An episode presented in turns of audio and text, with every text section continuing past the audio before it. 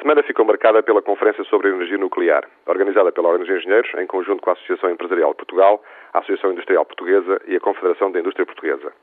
A energia nuclear foi tabu em Portugal durante os últimos 30 anos, curiosamente, após o nosso país passar a ter a liberdade de debater os assuntos de interesse nacional. Portugal importa por ano mais de 80% da energia que consome, aproximadamente 7 mil milhões de euros.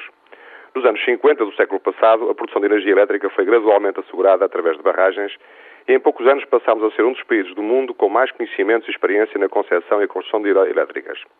Em 1954 foi criada a Junta de Energia Nuclear, apenas 16 anos depois de ter sido realizada uma das mais importantes descobertas científicas do século XX, a cisão dos núcleos de átomos de urânio sob a ação dos neutrões. Para um país que era pobre e atrasado, é justo destacar a importância que naquela época foi dada à investigação nuclear, que tem muitas finalidades, desde a energética até a área da saúde.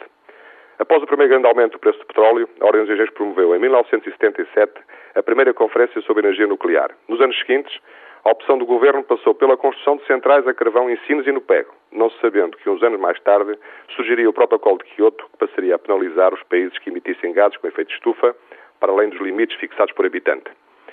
Durante estes últimos 30 anos, a Europa debateu energia nuclear, construiu 160 centrais que fornecem 30% de eletricidade, tendo a Espanha instalado nove, uma das quais no Rio Tejo, a 100 km da fronteira com Portugal. Por cá, a discussão e a informação sobre o nuclear passou ao lado dos portugueses, embora todos sejamos especialistas em opiniões. A partir de 1995, suspendemos a construção de barragens. Foscoa foi suspensa por razões culturais, para preservar as gravuras, após terem sido gastos mais de 150 milhões de euros na sua construção. Depois, a barragem de Baixo Sabor foi suspensa por razões ambientais. Na eólica, os investidores depararam-se com enormes entraves ao licenciamento, com muitos projetos indeferidos e com prazos de aprovação que ultrapassam os 4, 5 e mais anos. Em 2002, a União Europeia produziu uma diretiva para tornar os edifícios mais eficientes, reduzindo o consumo de eletricidade.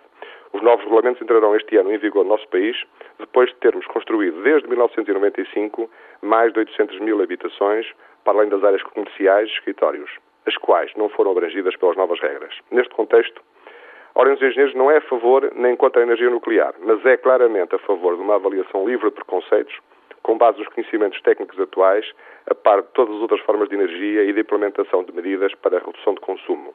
Necessitamos de um mix de soluções e de uma estratégia coerente. O que não poderemos é continuar a pôr em causa as barragens, a eólica, a energia nuclear e, simultaneamente, não produzir a riqueza necessária para pagar a elevada fatura externa com a importação de energia.